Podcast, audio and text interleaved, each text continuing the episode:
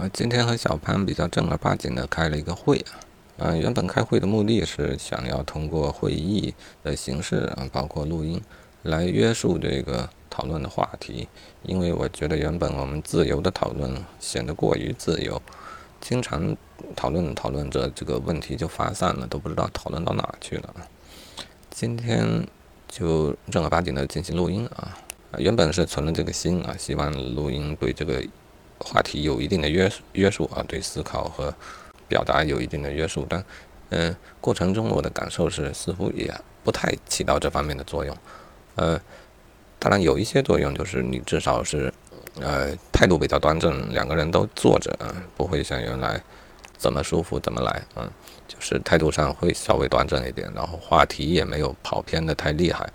但还是有感觉到有跑偏的地方。嗯，现在。反省起来呢，为啥他没法给我带来我平时自己一个人录音时候的那种约束感、那种话题的连续性呢？呃，我想他毕竟和一个人独自录音是不同的。呃，只要是讨论是会议，那就是有多个人参与的，每一个人的思路并不相同。呃，约束的作用我相信是有啊，但多人参与，它本身的优势本来就是。思想相互激荡，它可能会打断你，但可能也是会给你带来新的变数啊。所以说，没有完全约束住就未必是一个坏事情。我现在尝试自己来归纳一下啊，这会会议算是结束了。归纳一下主要的内容，